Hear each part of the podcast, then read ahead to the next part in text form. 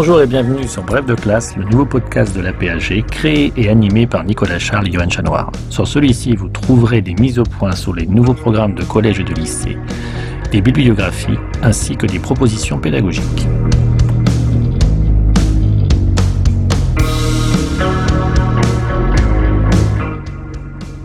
Bref de classe, une émission en deux parties. Tout d'abord, une présentation par un spécialiste des grands enjeux du thème au programme, puis ensuite un personnage et un document représentatif de la période. Document que l'on peut télécharger sur aphg.fr et le réutiliser en classe.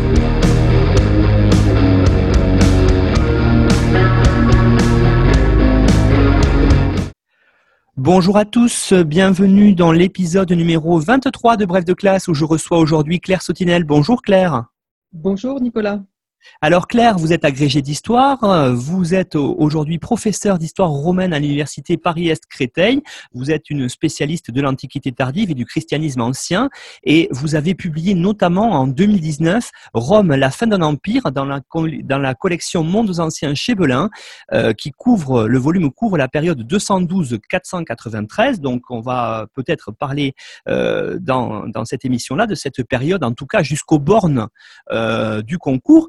Je renvoie aussi les auditeurs qui voudraient avoir peut-être sur le fond politique, à la fois l'émission numéro 20 avec Catherine Virlouvet dans notre euh, bref de classe, mais aussi euh, chez notre ami André Loez, où vous aviez fait, euh, Claire, une excellente intervention autour justement de la fin de l'Empire romain. Donc peut-être que les deux pourraient aussi aux étudiants apporter un, un certain secours. Voilà. Alors, Aujourd'hui, Claire, euh, l'idée euh, de cette intervention, c'est euh, d'apporter par rapport à ce que on a fait dans l'épisode 21 avec John Shade, peut-être à la fois, je dirais pas des précisions, mais en tout cas peut-être développer certains points qui sont votre spécialité. Et je commencerai peut-être par l'un des deux premiers points, qui serait de revenir sur les religions monothéistes de l'Empire romain à cette période. Oui, merci Nicolas de me donner euh, cette occasion de parler de ces sujets qui me tiennent à cœur. Même si je suis plus spécialiste du, euh, christianisme que du judaïsme. le, programme des concours, aussi bien celui du CAPES que de l'agrégation, euh, parle de religion et pouvoir à Rome, ce qui bien sûr centre le programme sur la religion romaine de façon indispensable, mais invite à s'intéresser aussi à d'autres formes de religion, euh, dans la mesure où le pouvoir romain euh, intervient, est en relation, interagit avec ces formes religieuses. Alors, vous, vous parlez de, monothéisme et vous avez raison. Je crois qu'il faut faire vraiment attention à ne pas chercher à entrer dans une étude trop approfondie de chacune des formes religieuses qui intègrent le programme. Ce serait rendre le, travail euh, infaisable, passionnant certes, mais assez éloigné de ce qu'on de, en attend. Le judaïsme et le christianisme, ce sont effectivement des religions monothéistes, on va en redire un mot, mais ce sont surtout des religions qui rentrent mal dans le cadre romain pour des raisons euh, très différentes pour les juifs et euh, pour les chrétiens. Donc la question du contrôle par le pouvoir de ces formes religieuses, elle n'est pas exclusivement liée à leur monothéisme, elle est liée particulièrement en ce qui concerne chrétiens, les chrétiens pardon, à euh, leur absence de statut reconnu et l'impossibilité de les ramener à une forme religieuse connue. Donc, euh, bon, je, parlerai vraiment brièvement du judaïsme, d'abord parce que je, ce que j'en sais, c'est ce que tout professeur d'histoire euh, bien informé en sait. Je n'ai jamais vraiment euh, travaillé là-dessus. le judaïsme a été vraiment complètement dans le, programme chronologique de la question, des questions de concours puisque le pouvoir romain euh, l'a rencontré et a été amené à négocier avec euh, cette forme religieuse très, très exotique pour les Romains euh, dès, la conquête, dès la conquête de la Judée sous Pompée. Et bah, c'est plus qu'un détail, mais dans le cadre du programme, c'est quand même intéressant de noter que on, dit souvent, avec raison, que le judaïsme est reconnu par le pouvoir romain, accepté par le pouvoir romain, qui accepte son monothéisme, euh, et que donc les juifs n'ont jamais fait l'objet de... La preuve en étant que les juifs n'ont jamais fait l'objet de persécutions similaires à celles des chrétiens. Il est intéressant de noter qu'en fait, on ne sait pas de quelle façon, politiquement et juridiquement parlant, les Romains ont reconnu, je mets des guillemets à l'américaine au verbe reconnaître, le judaïsme. En fait, euh, on, constate que le judaïsme n'est effectivement pas persécuté en tant que forme religieuse, mais on ne sait pas si, dans quelle mesure ça aurait été euh, inscrit dans le traité, comme le suggère Flavius Joseph, ou si c'est simplement une situation de fait. Et il est très intéressant de savoir qu'on ne le sait pas, parce que ça montre que ce n'est pas très important pour les Romains, et que donc le vrai problème, ce n'est pas d'être en contact avec une religion monothéiste, le vrai problème, c'est de savoir comment on délimite ce qui relève de la religion pour les uns et pour les autres. Et ce qui est important et ce qui distingue le judaïsme du christianisme, c'est que le judaïsme est reconnu comme la religion d'un peuple. John Child l'a bien rappelé, la, religion, et c'est vrai aussi pour le judaïsme, ça n'est pas une option individuelle, c'est un élément d'une identité collective. De même que dans le monde romain, on a la religion, on, pratique le culte pratiqué dans sa famille ou dans sa cité. Si on entre dans un métier, on pratique le culte de sa corporation sans poser d'option individuelle. De même, si on est juif, on pratique le culte juif et la question ne se pose pas euh, d'abandonner la religion de ses pères. Euh, c'est une question qui émerge très tardivement. Et euh, les Romains comprennent ça très bien. Les Romains peuvent avoir de l'antipathie pour une religion monothéiste qui, au lieu d'être incluante, euh, séparent des autres pratiques religieuses, ils comprennent qu'on ne change pas de religion, qu'on a la religion de ses pères, et donc les juifs, tant qu'ils sont autorisés à être juifs, sont autorisés à pratiquer leur culte.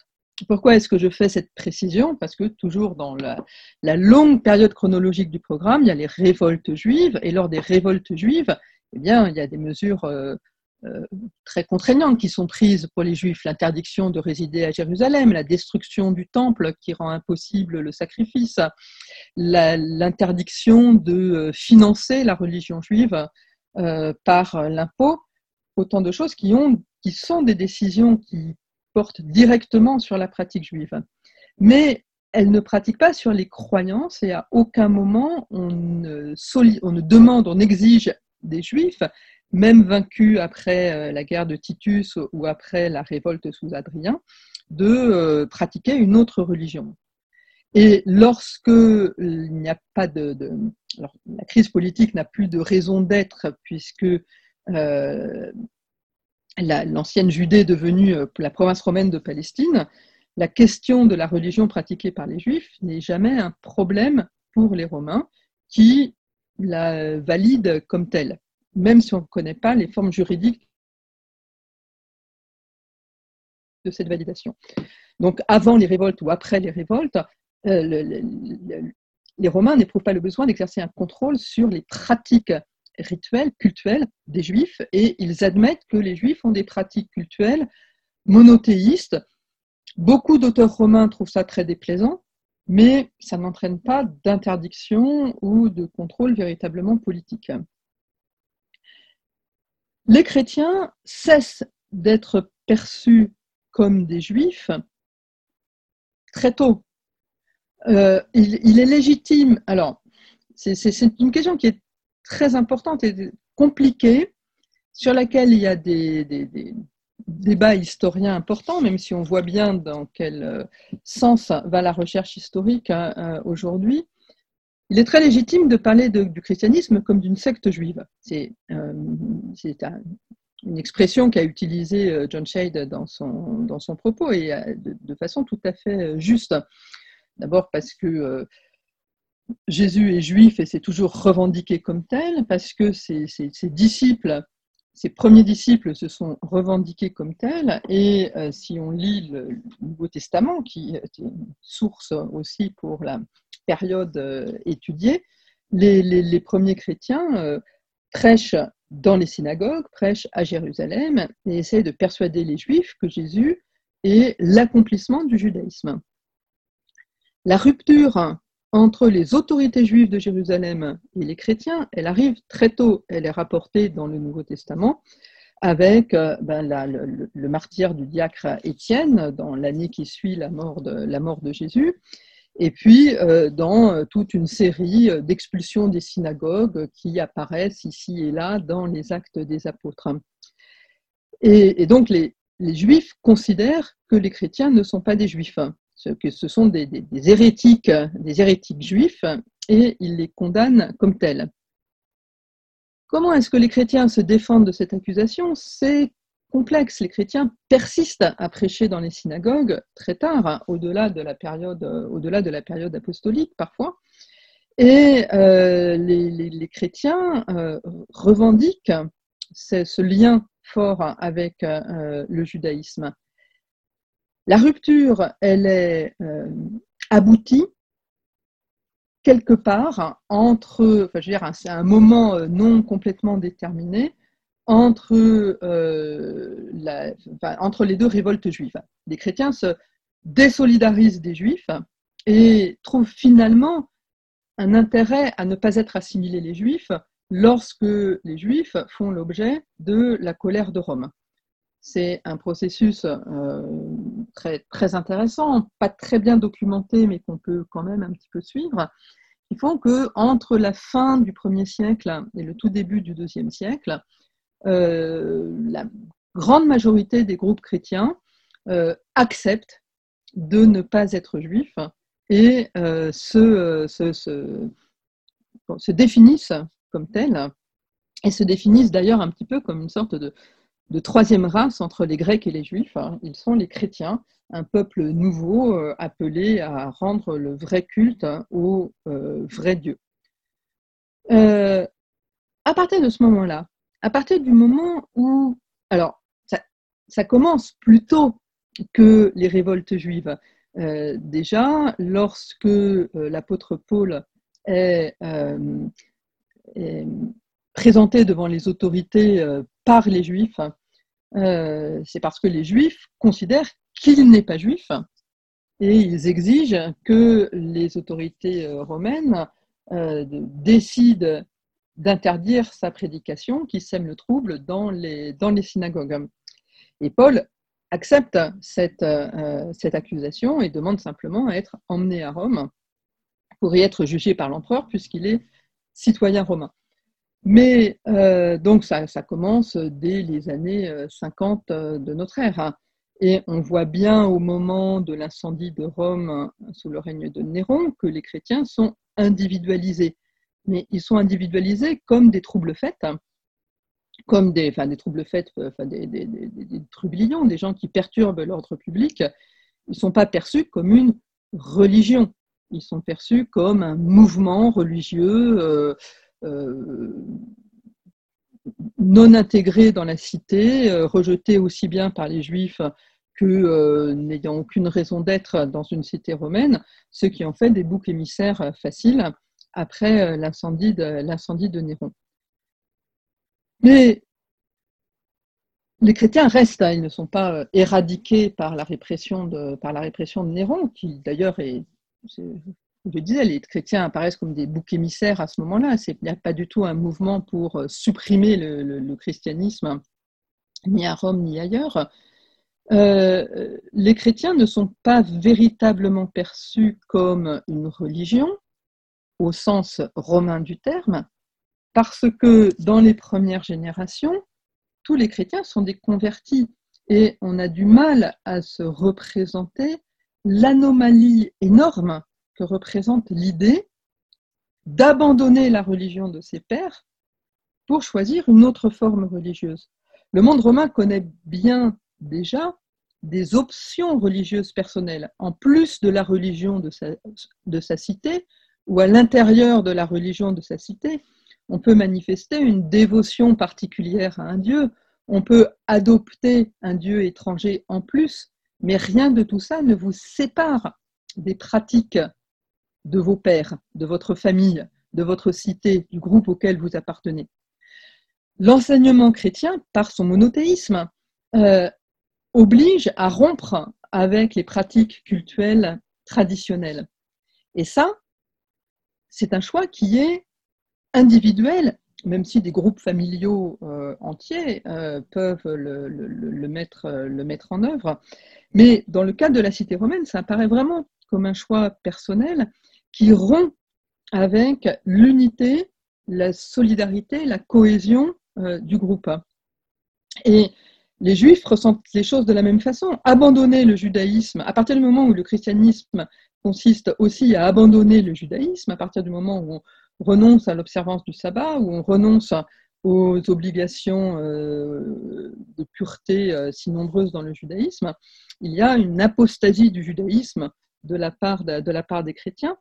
Et c'est quelque chose qui n'est pas euh, admissible dans l'organisation de ce qu'est, de ce que sont les différents groupes très composites, très multiples, qui forment euh, le monde euh, romain, le monde méditerranéen antique.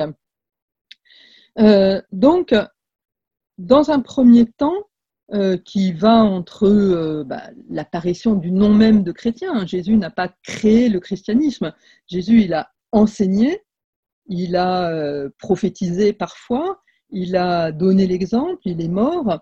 Et c'est après sa mort que ses disciples ont décidé de, enfin, ont fait mouvement et que le mouvement a duré et que ce mouvement a été appelé chrétien euh, quelque part euh, en Orient au premier siècle, euh, le christianisme naît après Jésus. c'est pas un blasphème de le dire, c'est une réalité historique qui donne aussi sa spécificité au christianisme. Jésus n'est pas le fondateur d'une religion. La religion a été fondée en référence à son enseignement et elle s'est développée par la suite. Donc, dans un premier temps qui va de, la, prédication de Paul, disons, des, premières générations de chrétiens, jusque, ou plutôt de la, première rupture avec la synagogue à Constantinople, avec le temple à Constantinople, jusqu'au milieu du deuxième siècle à peu près, les chrétiens forment des groupes unis par leur attachement au souvenir de la personne de Jésus, au souvenir de son enseignement, extraordinairement diversifiés et pas du tout reconnus comme une religion. La différence entre les chrétiens et les autres, c'est que le, les chrétiens ne sont, le christianisme n'est pas considéré comme une religion. Il y a des chrétiens qui sont des, sectaires, effectivement, mais des sectaires du judaïsme, mais des sectaires très séparés, des sectaires euh, plus ou moins exotiques, en rupture avec leur société d'origine, et euh, dont euh, la, société romaine ne perçoit pas qu'ils forment une proposition religieuse cohérente.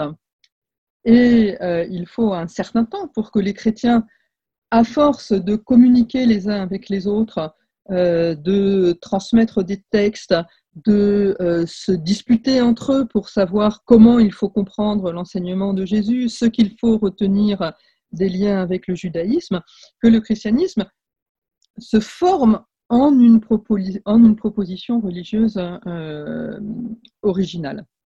Voilà. Donc il faut bien, euh, pour euh, la question des relations entre religion et pouvoir dans le monde romain, il faut bien connaître le judaïsme et le christianisme. Mais il ne faut pas additionner une histoire du christianisme à une histoire du judaïsme et à une histoire de la religion romaine. Il faut vraiment voir comment les choses, enfin les situations, les acteurs aussi, euh, euh, se lient entre eux. Voilà un petit peu les, conditions de base, hein, en quelque sorte, hein, pour euh, avoir, pour parler du christianisme et du judaïsme. Alors Claire, justement, hein, si on revient un tout petit peu euh, sur le, judaïsme, euh, ce qu'il faut poser comme euh, peut-être comme question, vous allez me dire, vous qui êtes spécialiste de ça, c'est peut-être de voir quelle est par le pouvoir romain la reconnaissance de cette religion. Alors vous avez commencé à l'évoquer en, Judée mhm. bien sûr, mais aussi dans l'ensemble de l'Empire, puisqu'on retrouve euh, des communautés juives dans une grande partie de l'Empire romain et, en particulier dans la ville de Rome elle-même. Bien sûr. Euh, le, le judaïsme euh, avant, avant 115, avant la destruction, la destruction du temple, euh, l'éradication complète du temple et l'expulsion de, Jérusalem, c'est une religion qui est centrée sur un lieu, Jérusalem, et sur un peuple, les Juifs. Donc c'est une religion qui a un, cœur et un noyau. Dès, cette période, il y a des communautés juives dans, beaucoup d'endroits dans l'Empire. Hein. la plus, euh, parmi celles très anciennes et très bien connues, il y a celle d'Alexandrie qui est prospère euh, euh, dès, la période hellénistique. Euh, les, Juifs sont une population active qui compte énormément d'agriculteurs et de, bergers qui vivent dans le, territoire de la Judée, mais qui compte aussi des, marchands, des gens qui vont circulent à l'intérieur de l'Empire. Donc il y a des communautés juives dans l'Empire, comme il y a des communautés euh, syriennes, comme il y a des communautés grecques, comme il y a des Gaulois euh, qui vivent en Orient ou euh, des Africains qui vivent, qui vivent en Italie. et le judaïsme étant ce qu'il est, c'est-à-dire une religion au sens j'allais dire au sens moderne du terme. Hein. Le judaïsme, c'est une religion qui euh, est certes très ritualiste, hein, c'est tout à fait vrai, euh, et de, ce point-là, de ce point de vue, elle ne se distingue pas, euh, elle n'est pas moins ritualiste que la religion romaine ou la religion grecque. Mais c'est aussi une religion qui est centrée sur un livre, un ensemble de livres qui forment la Bible, qui, est centré sur un enseignement écrit, qui est contenu euh, dans ces textes qui ont été mis par écrit progressivement au cours des siècles, qui est aussi euh, organisé autour de prêtres qui accomplissent le sacrifice, mais aussi d'enseignants. Et c'est une religion qui propose une image, qui accorde une grande importance à l'image, à la représentation de Dieu. C'est une religion qui parle beaucoup de qui est Dieu, qui est unique, qui est tout-puissant, qui est créateur, qui est sauveur, qui protège son peuple. Il y a vraiment un accent mis sur l'intérêt actif que Dieu prend à son, peuple et euh, aussi sur des obligations des hommes envers Dieu, qui sont des obligations rituelles, mais aussi des obligations morales et des obligations politiques. Donc c'est quelque, le, judaïsme, c'est une religion qui est beaucoup plus englobante du groupe, euh, du groupe que forme le peuple juif, voire de la personne que sont les juifs, que euh, les formes, que, les religions, euh, que la religion romaine. Et lorsqu'un juif n'est pas à Jérusalem, qu'il ne peut pas être présent à Jérusalem pour les fêtes euh, les grandes fêtes du judaïsme pour le sacrifice de la Pâque, eh bien, euh, le judaïsme a su inventer au cours de l'histoire des formes de substitution pour s'associer par la prière, par des rites euh, décalés dans l'espace en quelque sorte, afin que tous les juifs, partout où ils sont dans l'espace, puissent participer à la vie religieuse du peuple juif, même s'ils sont loin. Et ça, c'est beaucoup plus fortement vécu, entre autres parce que le rythme des rites du judaïsme est beaucoup plus resserré, beaucoup plus intense dans le temps que les rites euh, romains. Lorsque euh, le temple est détruit, lorsque les juifs sont expulsés de, euh, de Jérusalem et de Palestine, eh bien, le, défi qui se présente pour les juifs, c'est de rester juifs en ayant perdu le cœur de, de l'endroit où ils pratiquaient leur religion, le cœur de l'endroit où cette relation particulière à Dieu euh, était vécu. Et les Juifs ont su faire ça.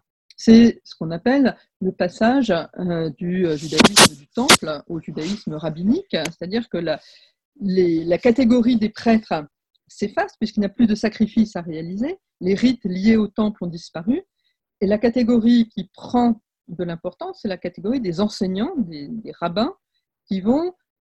Ce qui reste, c'est le livre. Ce qui reste, c'est l'enseignement lui-même.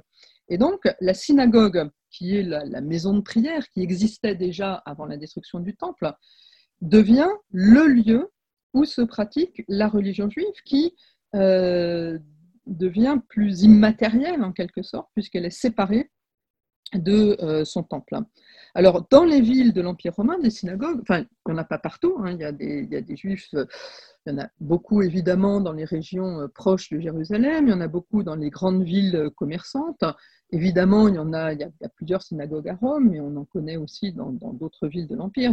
On, sait très bien qu'il y a des juifs en Afrique, à Carthage entre autres, même si on n'a pas beaucoup de, restes archéologiques euh, anciens. On sait qu'il y en a en Gaule euh, assez, rapidement, dans des villes comme Lyon par exemple. Mais euh, là où il y en a, la synagogue, c'est le lieu où les juifs se retrouvent pour recevoir cet enseignement, pour apprendre à lire la Bible pour euh, prier ensemble, puisqu'il n'y a plus de sacrifice. Et de façon intéressante, cette évolution du judaïsme qui devient une religion sans sacrifice, alors que dans le judaïsme euh, de l'époque du temple, il y a bien des sacrifices euh, d'animaux, enfin des, sacrifices pour un seul Dieu, d'une certaine façon, paradoxalement, ça rapproche le judaïsme du christianisme, c'est-à-dire une religion sans sacrifice et sans lieu sacré spécifique, contrairement à la religion romaine où les dieux sont dans les temples. Le judaïsme rabbinique est une religion sans temple, comme le christianisme aussi. Alors, du point de vue des, Romains, la politique, c'est une politique de tolérance, mais euh, de tolérance, euh, pas la tolérance euh, des Lumières, je me battrai, je ne crois pas la même chose que vous, mais je me battrai pour que vous puissiez y croire. C'est une tolérance du genre, ils sont là, c'est leur religion, c'est comme ça qu'ils font, ben voilà, tant que ça ne nous dérange pas, ça passe. Hein. C'est vraiment l'acceptation de fait. D'où l'absence de, persécution, qui n'exclut pas qu'il y ait des moments où il y a des expulsions de juifs, euh, comme euh, à Rome euh, sous le règne de Claude, mais il y en il y a plusieurs exemples. Il y a des expulsions de juifs, mais au même moment où il y a des expulsions d'autres étrangers, ou d'autres, à des moments de, de, disette, de difficultés d'approvisionnement, où on veut ne garder à Rome que la population strictement romaine que l'on peut mieux contrôler. Donc ça, c'est des choses qui arrivent, mais qui sont extrêmement politiques et liées au fait que les juifs qui sont juifs de père en fils ou de mère en fille ou de mère en fils, mais enfin qui sont, ils sont, ils restent perçus, le judaïsme reste perçu comme la religion d'un peuple. Il peut y avoir aussi des pogroms, il peut y avoir au sens, euh, le mot est anachronique bien sûr, mais il peut aussi y avoir des, révoltes anti-juives dans des endroits où les, juifs sont nombreux. C'est le cas à plusieurs reprises à Alexandrie, parce qu'il y a des conflits d'un groupe de population à un autre. Euh, et dans ce cas-là, on peut mettre en avant la religion mais ce n'est pas non plus une persécution euh, religieuse. Et en cas de pogrom, comme euh, à Alexandrie règne, sous le règne de Caligula, à ce moment-là, le, pouvoir impérial peut être amené à trancher. Les Juifs d'Alexandrie envoient une délégation à l'empereur pour plaider leur propre cause. Donc le, pouvoir impérial est impliqué, mais comme dans n'importe quel trouble à l'ordre public, et les Juifs sont écoutés, les Alexandrins sont écoutés, l'empereur il prendra sa décision en fonction de euh, son opinion euh, à l'époque, mais euh, pas pour des raisons religieuses, pour des raisons d'ordre public. Enfin, alors il y a d'autres aspects qui sont intéressants. avant le règne d'Adrien, malgré l'occupation romaine et malgré la première guerre contre les Juifs, les Juifs ont maintenu un système euh, cultuel et en particulier un système de, taxes volontaires payées pour entretenir la classe sacerdotale et le sacrifice au temple. Avec la destruction du temple, euh, Adrien supprime cet impôt et euh, le détourne. Ça devient une taxe que les Juifs doivent payer pour le temple de Jupiter capitolin. Et donc, il n'y a plus de, de structure nationales, en quelque sorte, qui permettent de, soutenir financièrement la religion juive. et les Juifs doivent faire, doivent faire 100. Et ce qui fait aussi que le judaïsme évolue beaucoup plus autour de ces communautés locales, puisqu'il n'y a plus d'organisation supralocale, puisqu'il n'y a plus de centre pour la religion romaine. Ce qui n'empêche pas certains Romains d'être fascinés par le judaïsme. Hein, les, Juifs, euh, enfin la, religion juive, avec euh, ses exigences, avec euh, la, personnalité si particulière de son Dieu unique et tout-puissant, exerce aussi une attraction sur certaines personnes, hein, d'où ce qu'on appelle les craignants Dieu, des, non-juifs qui s'intéressent au judaïsme et qui se, rapprochent du judaïsme, parfois en allant jusqu'à abandonner certaines de leurs pratiques. Et euh, si la plus grande partie des discours euh, romains sur le judaïsme sont plutôt péjoratifs, on trouve aussi des, exceptions. Quant aux juifs eux-mêmes, ils ont un discours très critique vis-à-vis du pouvoir romain, un pouvoir qui reste en permanence, quand je dis en permanence, je veux dire jusqu'après la période au programme, euh, un discours extrêmement critique, voyant dans Rome une force, une force du mal, pour le dire de façon très, très simple, une force du mal à cause du polythéisme et à cause des difficultés que les Romains opposent aux Juifs pour accomplir de façon euh, parfaite leur religion. Alors, dernier point, et je m'excuse auprès des auditeurs si je suis trop longue, mais euh, quand je dis ça, ce, ce, discours juif sur le pouvoir romain, ce n'est pas le discours de tous les juifs sur le pouvoir romain c'est ce que nous avons conservé de la littérature rabbinique, qui est, dans l'ensemble, extrêmement critique. Mais pour le judaïsme, comme pour d'autres religions, on verra avec les chrétiens, il, peut y avoir une marge assez importante entre un discours assez intransigeant des autorités religieuses, sachant plus que les autorités rabbiniques, elles ne sont pas centralisées du tout, elles sont complètement dispersées. Chaque rabbin a son propre discours, il n'y a rien qui permette de hiérarchiser les euh, rabbins, sinon la, sinon la tradition, et euh, ce que pratique le juif euh, même pratiquant, qui est plus ou moins intransigeant, plus ou moins rigoureux, plus ou moins à l'aise dans ses relations avec les, non-juifs.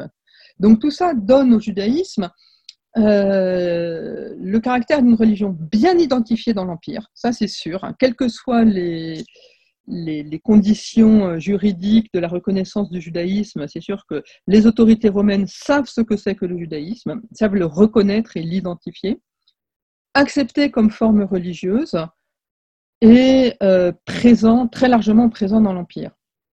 Après, euh, c'est aussi une forme religieuse qui est diversement acceptée et appréciée, mais qui effectivement ne pose pas de macro-problèmes dans l'Empire romain, dans, euh, voilà, dans la période qui nous intéresse, ni même, ni même après. Alors Claire, si on revient maintenant au christianisme, ce qui est peut-être intéressant de voir avec vous maintenant, ce sont peut-être les relations euh, que euh, cherchaient les chrétiens à avoir avec le, pouvoir politique, peut-être aller à l'encontre d'une ce qui peut paraître être une idée reçue, disant que au moins au tout début, dans les premiers siècles, les chrétiens sont une religion qui est assez souterraine. Hein. Je fais peut-être la métaphore avec les, catacombes, en tout cas une religion qui est cache des pouvoirs. Il semble que ce ne soit pas du tout ça. Et puis, en sens inverse, qu'est-ce que le pouvoir romain a essayé de chercher comme relation avec euh, les chrétiens? Euh, On a souvent en tête là aussi les persécutions, même si elles n'arrivent qu'en extrême fin de période et après. Alors, qu'est-ce qu'on peut dire sur cette euh, double relation entre chrétiens et pouvoir romain? Alors, on peut dire plein de choses, beaucoup trop de choses pour, une seule émission. On peut dire, alors il y, a une chose que l'on ne peut pas dire, et ce serait bien de se le retirer de la tête euh, assez tôt, euh, c'est l'idée que le christianisme soit une religion euh, souterraine. Non seulement parce que les catacombes, on le sait bien, ce sont des lieux d'inhumation, ce n'est pas des lieux de réunion des chrétiens, donc cette image tellement bien transmise par le 19e siècle au moment où on fouille les catacombes et au moment où on écrit euh, des, romans euh, dessus, euh, c'est un peu un leurre. Hein, les catacombes, c'est là où, les chrétiens, enfin, beaucoup de chrétiens sont ensevelis, de même que beaucoup de juifs sont ensevelis dans des catacombes, de même que beaucoup de païens sont ensevelis dans les catacombes. et les chrétiens ne se réunissent pas dans les catacombes. Et, mais ce n'est pas tellement pour ça qu'il faut éviter souterrain. Ces souterrains, ça voudrait dire qu'on cherche à se cacher et qu'on y réussit. Hein, c'est les, tranchées, c'est les catacombes, c'est tout ce que vous voulez. Euh, et c'est pas ce qui se passe même dans les premiers siècles. En revanche, et ça, ça me paraît aussi très très important, le christianisme se développe dans les premiers siècles en marge du pouvoir politique. Et ça, c'est pas banal. Parce que si il y a, peu de religions, il y en a, hein, mais il n'y a pas énormément de religions dont on connaît les, tout premiers siècles et dont on peut les retracer. Il y en a encore moins dont on peut les retracer aussi bien que le christianisme, bien sûr. Il y a l'islam, euh, il y a aussi dans une moindre mesure euh, le bouddhisme. Euh, si le confucianisme était une religion, il y aurait aussi le confucianisme. Dans la plupart des cas, il y a un, euh, les religions, elles, émergent, les fondateurs de religions, ils, se rapprochent du pouvoir ou ils prennent le pouvoir parce que c'est un petit peu la seule façon de diffuser une religion. Et dans le cas du christianisme, eh bien, le christianisme s'est développé, alors non pas souterrainement, mais ultra discrètement, euh, bien avant d'établir des contacts avec le pouvoir des sociétés dans lesquelles il se développe. En tout cas, avec le pouvoir, euh, le, pouvoir politique. Et ça, c'est quelque chose d'assez particulier et euh, qui, reste, qui reste vrai euh, jusqu'au deuxième siècle. Euh, alors, le christianisme, et si le christianisme se développe de façon aussi discrète, c'est justement parce que, alors je vais dire quelque chose qui va peut-être paraître, je suis désolée pour les bruits euh, parasites, hein, j'espère que ça gêne pas trop. Euh, j'espère que je ne vais choquer personne parce que ce n'est pas du tout mon but, mais euh, le christianisme, ça n'existe pas. Ça n'existe pas au premier, au deuxième, voire au troisième siècle. Euh, parce que si on dit le christianisme, j'insiste sur le singulier, on parle d'une religion cohérente. Or, il y a des christianismes. Il y a des christianismes parce qu'il n'y a aucune structure et euh, forme d'organisation euh, cohérente pour l'ensemble des groupes chrétiens. Donc l'enseignement de Jésus euh, tel qu'il est euh, prononcé, tel qu'il est répété, puis euh, mis par écrit par ses disciples et par les disciples de ses disciples, eh bien, il est répété, mis par écrit, mis par écrit sous des formes un peu différentes hein, selon, les, selon les endroits. Et chaque groupe qui se laisse séduire par cet enseignement peut mettre l'accent sur un aspect ou sur un autre de cet enseignement, ce qui produit des formes extrêmement, euh, extrêmement variées. Des formes extrêmement variées qui, quand elles se rencontrent, se disputent souvent, et c'est toute la problématique des, accusations d'hérésie, euh, de la gnose, de, de, choses comme ça, qui donnent l'impression, quand on regarde depuis le, point de vue de l'historien que les chrétiens, c'est vraiment c'est ce que disait l'empereur Julien à propos des chrétiens. Les chrétiens sont des loups les uns pour l'autre, les autres, ils n'arrêtent pas de se déchirer. Mais c'est aussi que les chrétiens, ils sont nés dans la diversité et que pour passer de cette diversité à une certaine unité, il a fallu beaucoup débattre, il a fallu beaucoup euh, discuter et euh, se disputer. Alors, euh, parmi les chrétiens, parmi tous les groupes chrétiens qu'il y a, il y a beaucoup de chrétiens, et ce, euh, dès le deuxième siècle de notre ère, qui pensent qu'une bonne façon de, développer le christianisme, c'est de s'adresser à l'empereur, c'est de s'adresser au pouvoir politique.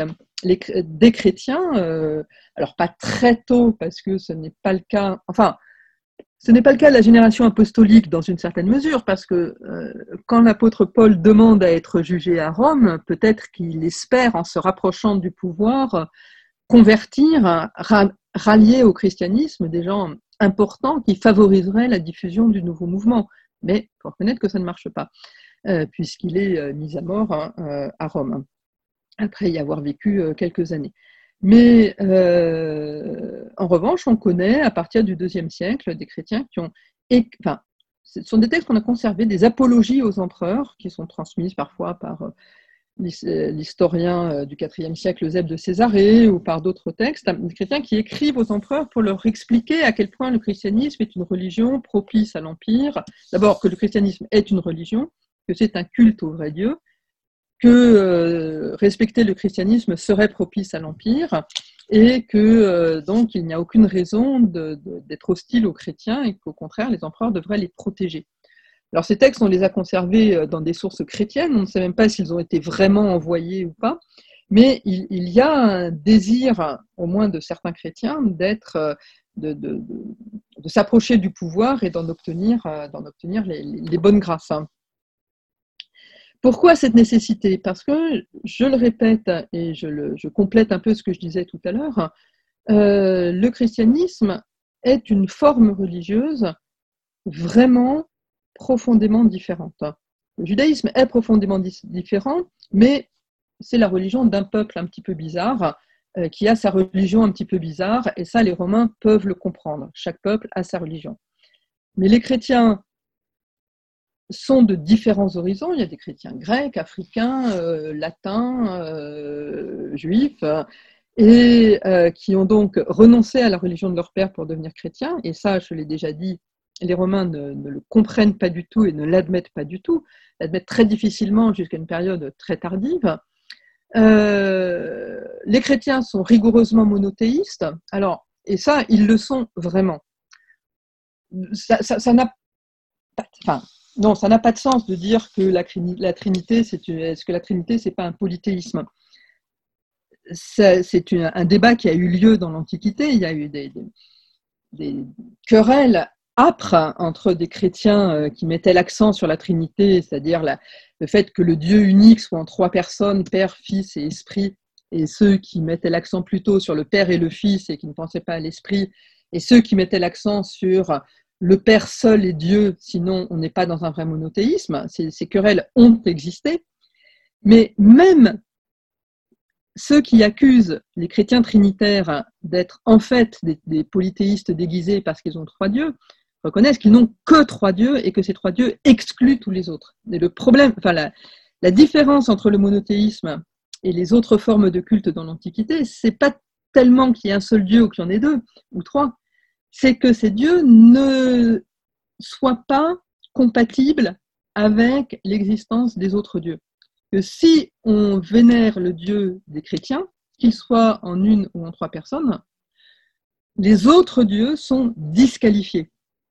Et ils sont disqualifiés pas comme étant des dieux moindres, des dieux de moindre importance, des dieux secondaires, mais en étant des idoles, et des idoles faites de bois, euh, des idoles que l'on peut détruire sans faire de mal à personne. Et ça, ça reste extraordinairement vrai et c'est le ressort des tensions très fortes qui apparaissent au grand jour à la fin du programme euh, du CAPES, euh, c'est-à-dire en, 200, en 250.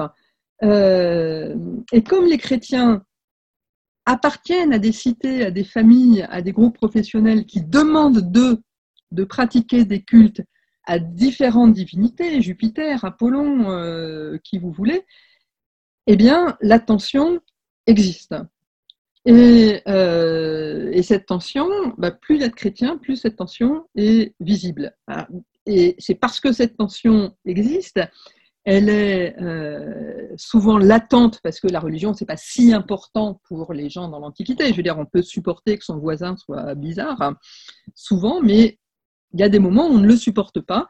Et à chaque fois que ces tensions émergent, les chrétiens apparaissent comme une aberration dans le monde religieux de l'Antiquité, même par rapport, aux Juifs. Et comme ils ne veulent pas être ramenés au judaïsme, et que les Juifs ne veulent pas que les chrétiens soient assimilés à des Juifs, eh bien cette tension, elle s'autonomise au fur et à mesure que le christianisme se diffuse.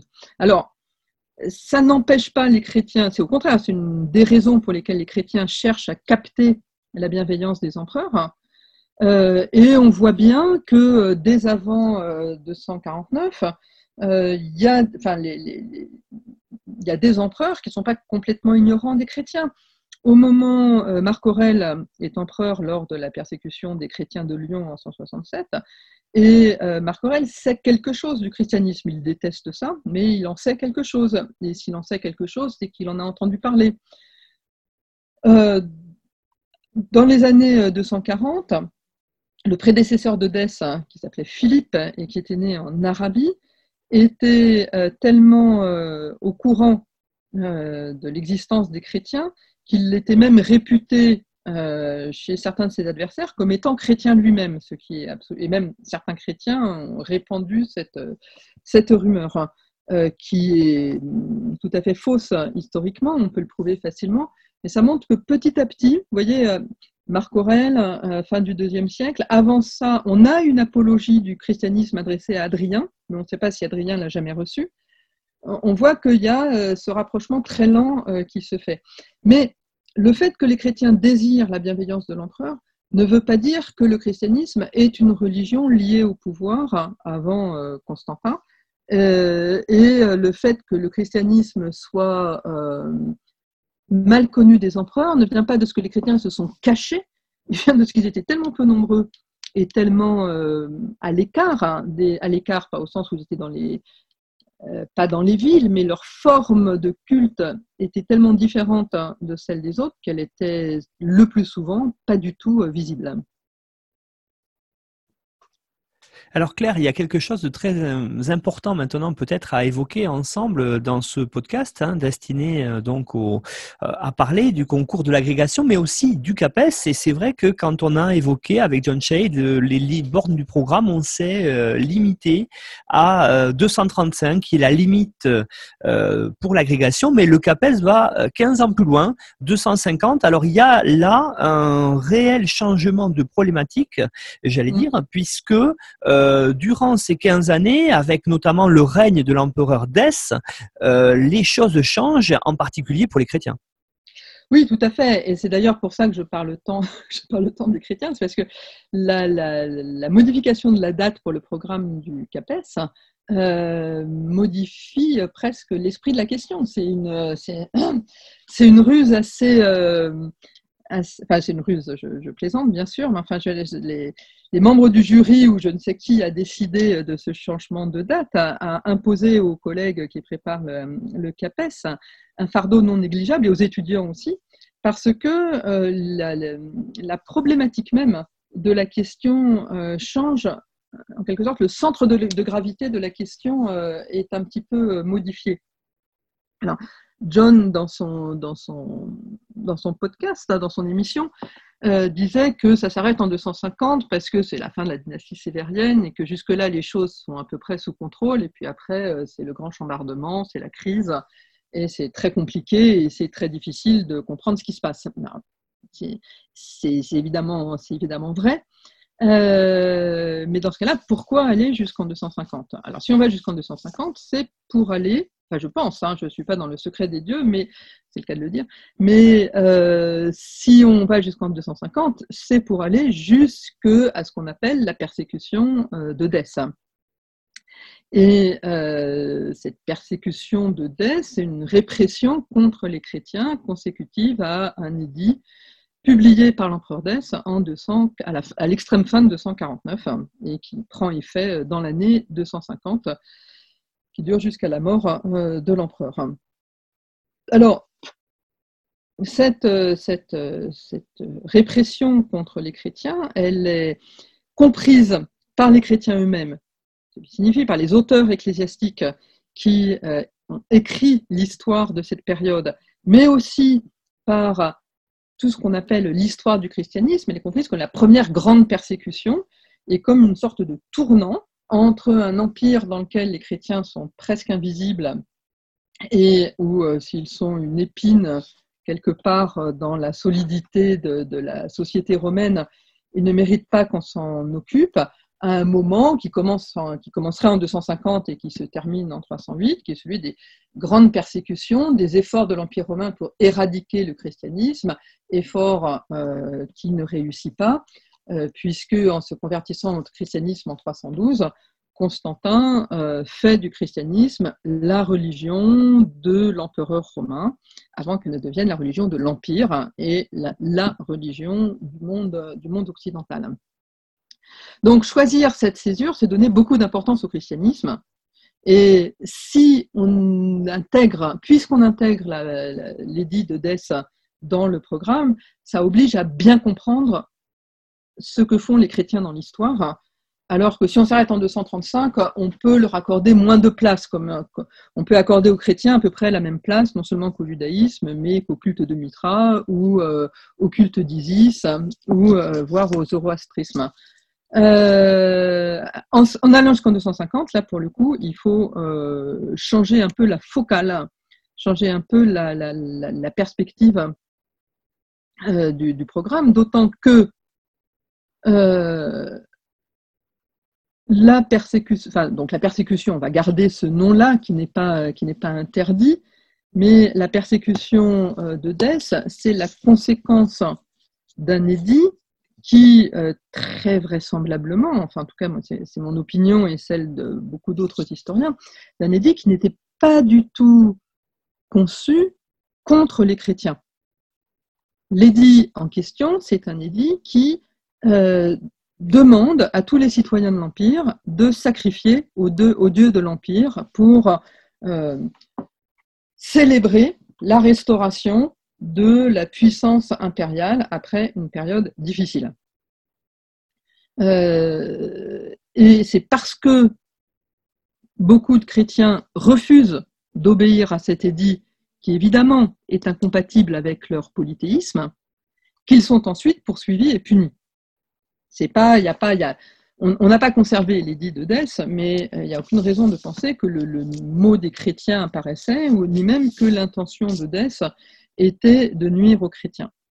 Alors, pourquoi est-ce que ça arrive en 249 et pas euh, en 168 ou euh, sous Auguste ou ailleurs hein?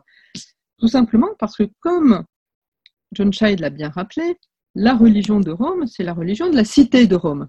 Et chaque cité a sa religion. Évidemment, Rome, c'est pas n'importe quelle cité.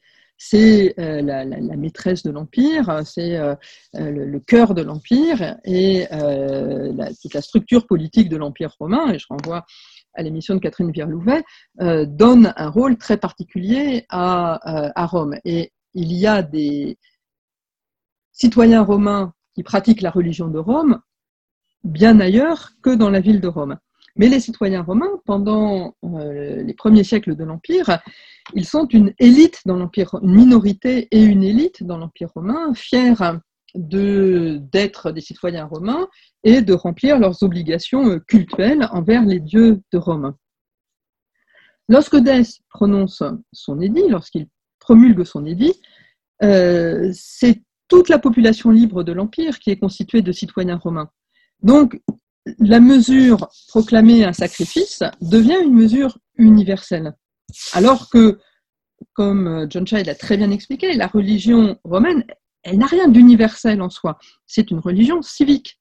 Mais la religion de Rome est devenue, depuis 212, la religion de tout l'Empire. Donc, lorsque Dès promulgue son édit, il promulgue une obligation religieuse, rituelle, classique, banale, un sacrifice, la participation à un sacrifice, mais qui a une dimension universelle, inédite, et euh, qui met en évidence l'existence d'une diversité religieuse de fait, c'est-à-dire pas une diversité religieuse parce qu'il y aurait beaucoup de dieux, mais une diversité religieuse parce qu'il y a une petite partie de la population, minoritaire mais visible, qui ne peut pas obéir à ces règles en étant cohérente avec sa propre pratique religieuse.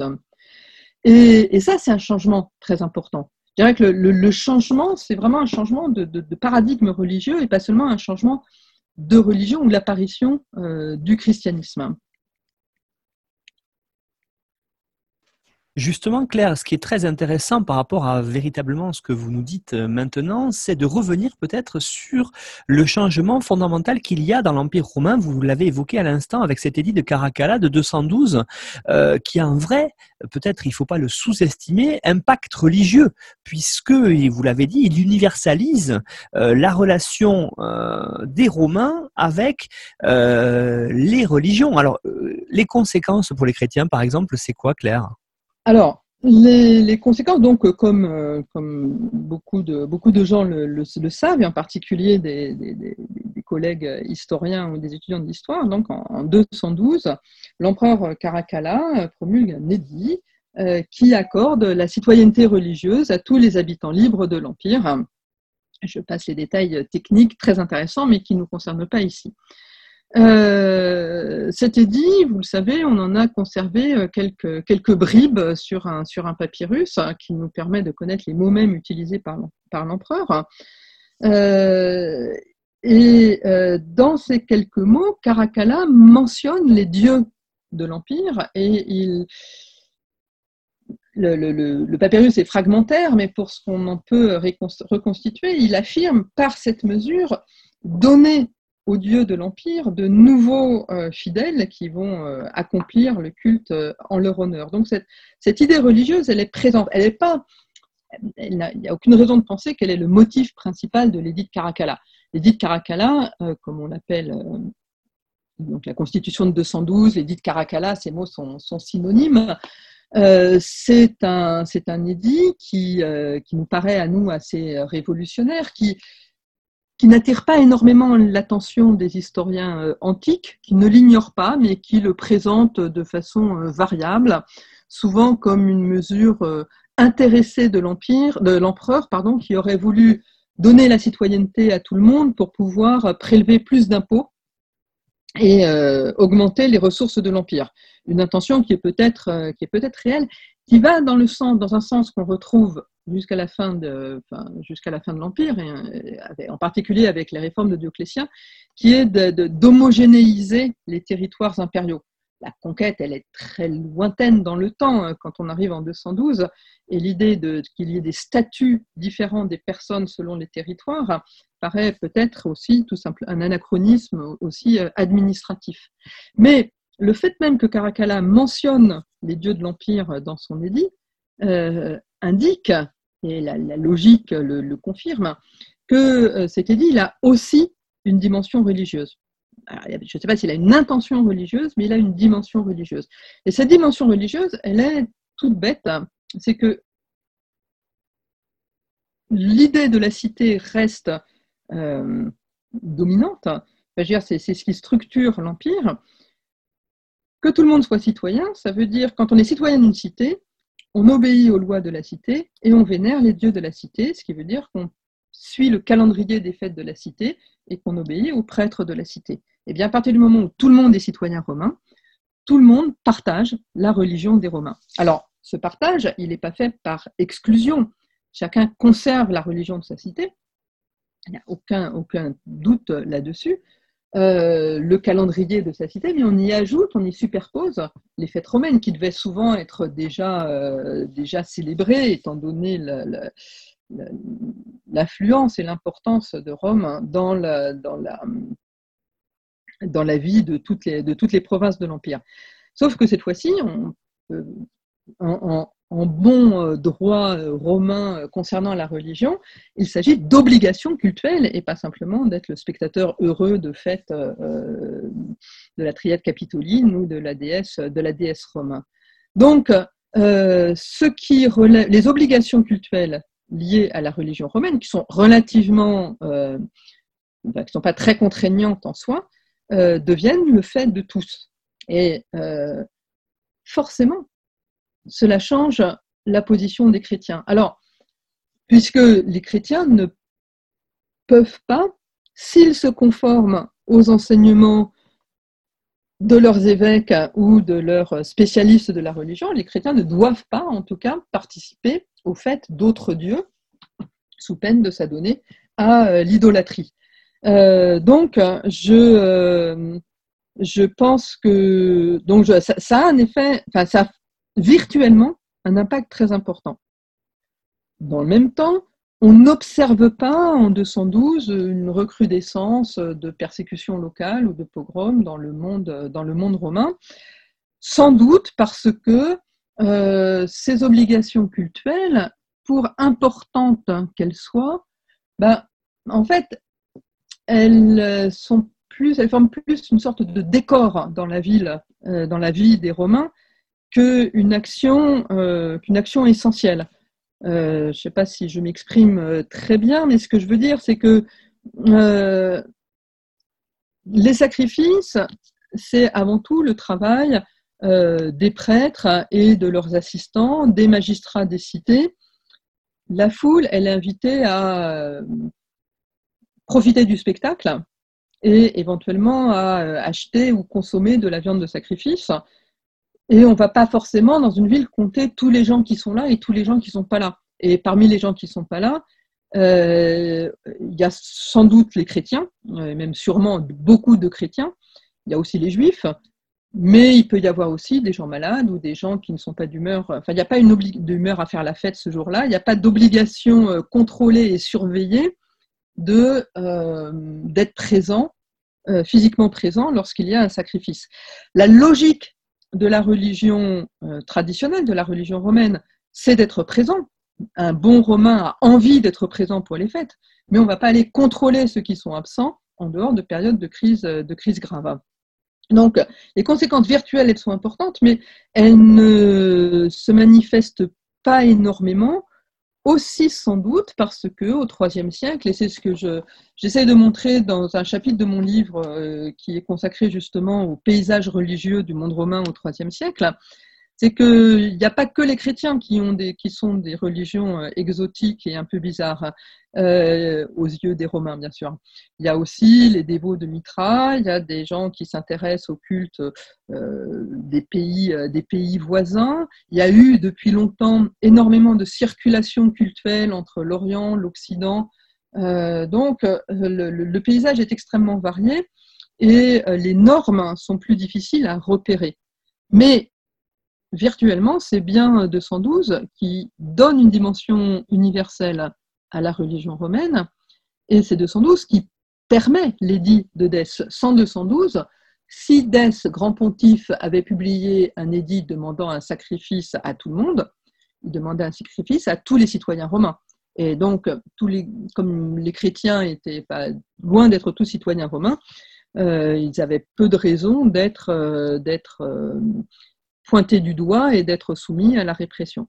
En revanche, euh, le refus des chrétiens et la répression contre eux les identifient comme un groupe, là pour le coup comme un groupe, parce que on trouve des chrétiens qui refusent d'obéir à Dès. On en trouve en Palestine, on en trouve en Égypte, on en trouve à Rome, on en trouve en Afrique. Donc ils sont identifiés comme un groupe euh, susceptible de ne pas obéir à l'empereur lorsque l'empereur leur dit quelque chose. Et dans les périodes extrêmement tendues militairement et politiquement parlant, euh, qui euh, forment les décennies centrales du, IIIe siècle, eh bien, les chrétiens sont ensuite visés euh, comme étant des ennemis potentiels, une sorte de, cinquième colonne ennemie de la puissance de l'Empire romain. Mais ça, heureusement pour les étudiants, c'est après la période, on n'a pas besoin de s'en occuper. Donc, euh, euh, les conséquences virtuelles sont importantes. Qu'il faille quelques décennies pour qu'elles émergent, c'est pas étonnant. Hein. Les religions, ça a une histoire, et tout l'intérêt de euh, ce programme, c'est de le montrer, y compris la religion romaine. Mais c'est une histoire qui est souvent plus lente et pas toujours sur le même rythme que celui de l'histoire politique. et la comparaison des chronologies est intéressante à cet égard. Claire, j'aurais peut-être euh, pour terminer cet entretien une dernière question autour des sources qui euh, sont quand même euh, relativement importantes à maîtriser hein, pour, les, pour celles et ceux qui passent, que ce soit le CAPES et encore à fortiori plus de façon importante l'agrégation. J'aurais aimé qu'on revienne peut-être sur euh, l'importance des sources chrétiennes sur l'ensemble de la période pour comprendre cette question-là. Alors, on avait évoqué ça avec John Shade, mais j'aimerais que vous développiez peut-être cet aspect euh, qui est loin d'être mineur.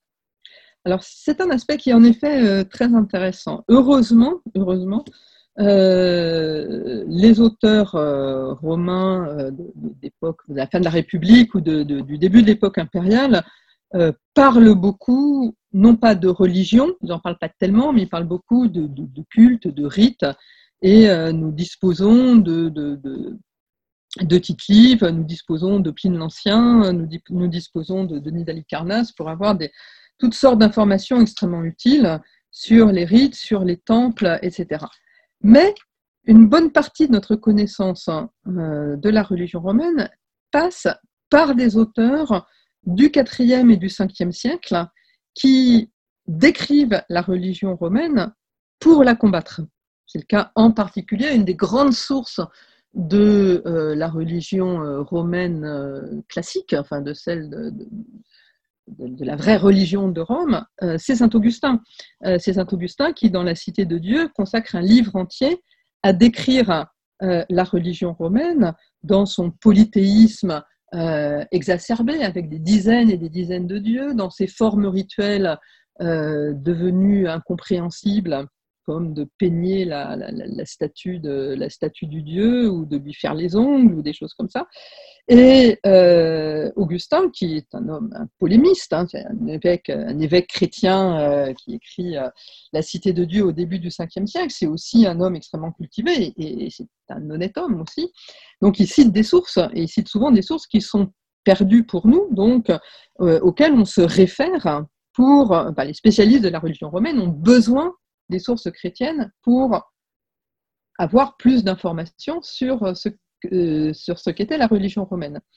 Mais évidemment, ces sources chrétiennes, elles ont euh, comme objectif de, euh, de critiquer cette religion romaine. Alors ça, c'est assez facile pour l'historien de faire la part des choses. Hein.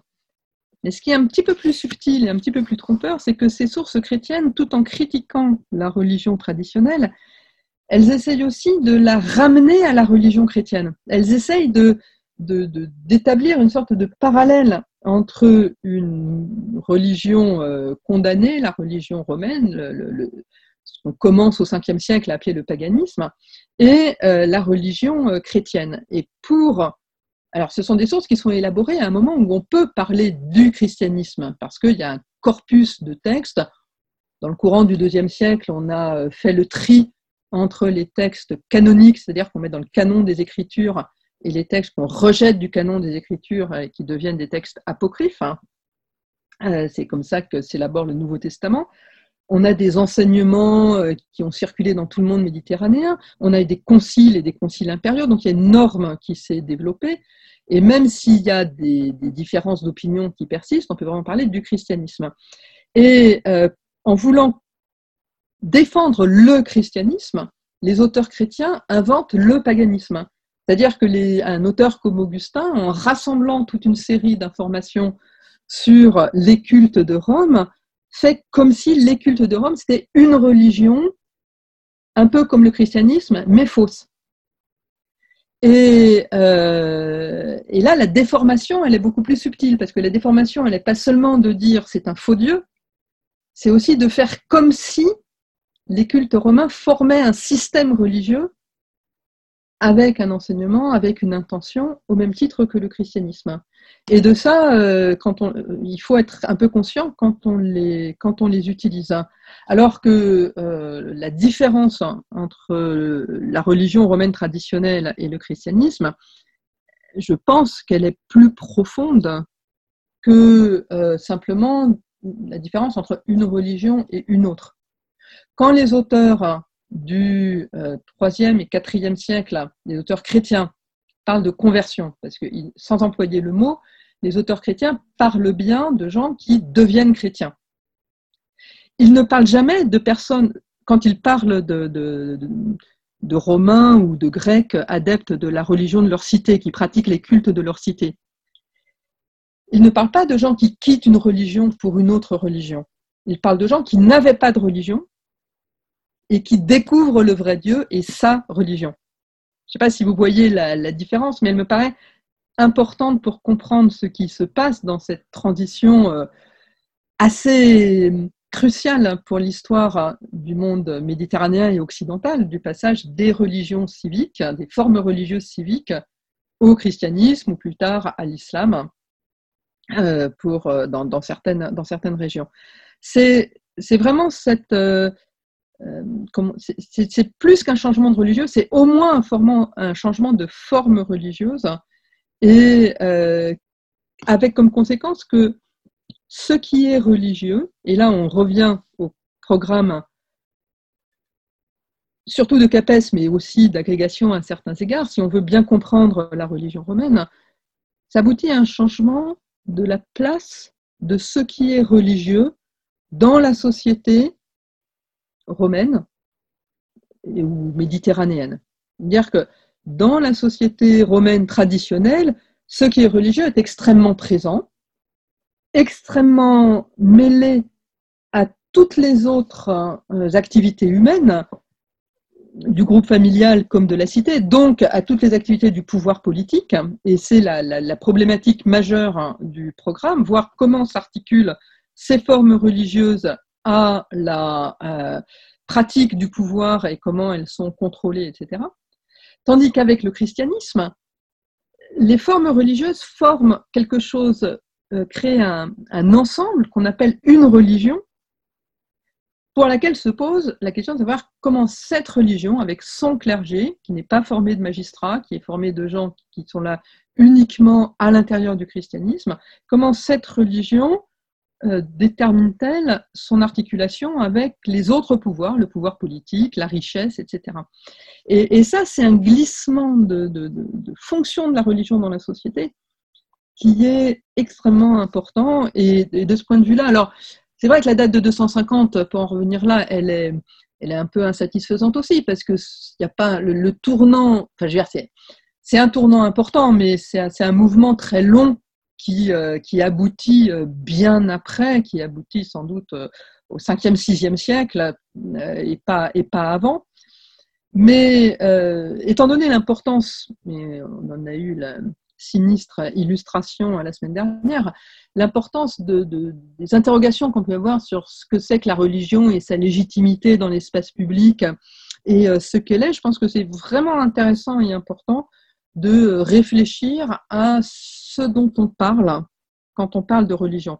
Et je pense que entre les religions romaines et le christianisme, on parle de choses profondément différentes, qui à un moment se rencontrent, mais qui se, qui, s'influencent les uns l'une et l'autre, mais euh, sur des bases conceptuelles profondément différentes. Claire Sotinel, merci pour ce, cet entretien qui a permis, je pense, et j'espère en tout cas, pour celles et ceux qui préparent les concours du CAPES et l'agrégation, d'aller plus loin, de comprendre d'autres choses, notamment autour du judaïsme et surtout du christianisme. Alors, je rappelle à toutes et à tous, euh, je pense qu'ils euh, le connaissent, mais je vais le redire, votre livre Rome, la fin d'un empire, de Caracalla à la fin du 5e siècle, paru chez Belin en 2019 dans la collection Mondes anciens, qui, euh, vous l'avez dit, je pense, est à maîtriser en tout cas pour la fin euh, de la période, que ce soit du CAPES ou de l'agrégation. Euh, on rappelle aussi, vous avez donné quelques petites indications bibliographiques qui permettront d'aller plus loin aux étudiants, que l'on retrouve sur le site aphg.fr. Claire Sotinel, merci beaucoup. À bientôt, j'espère. Au revoir. Au revoir.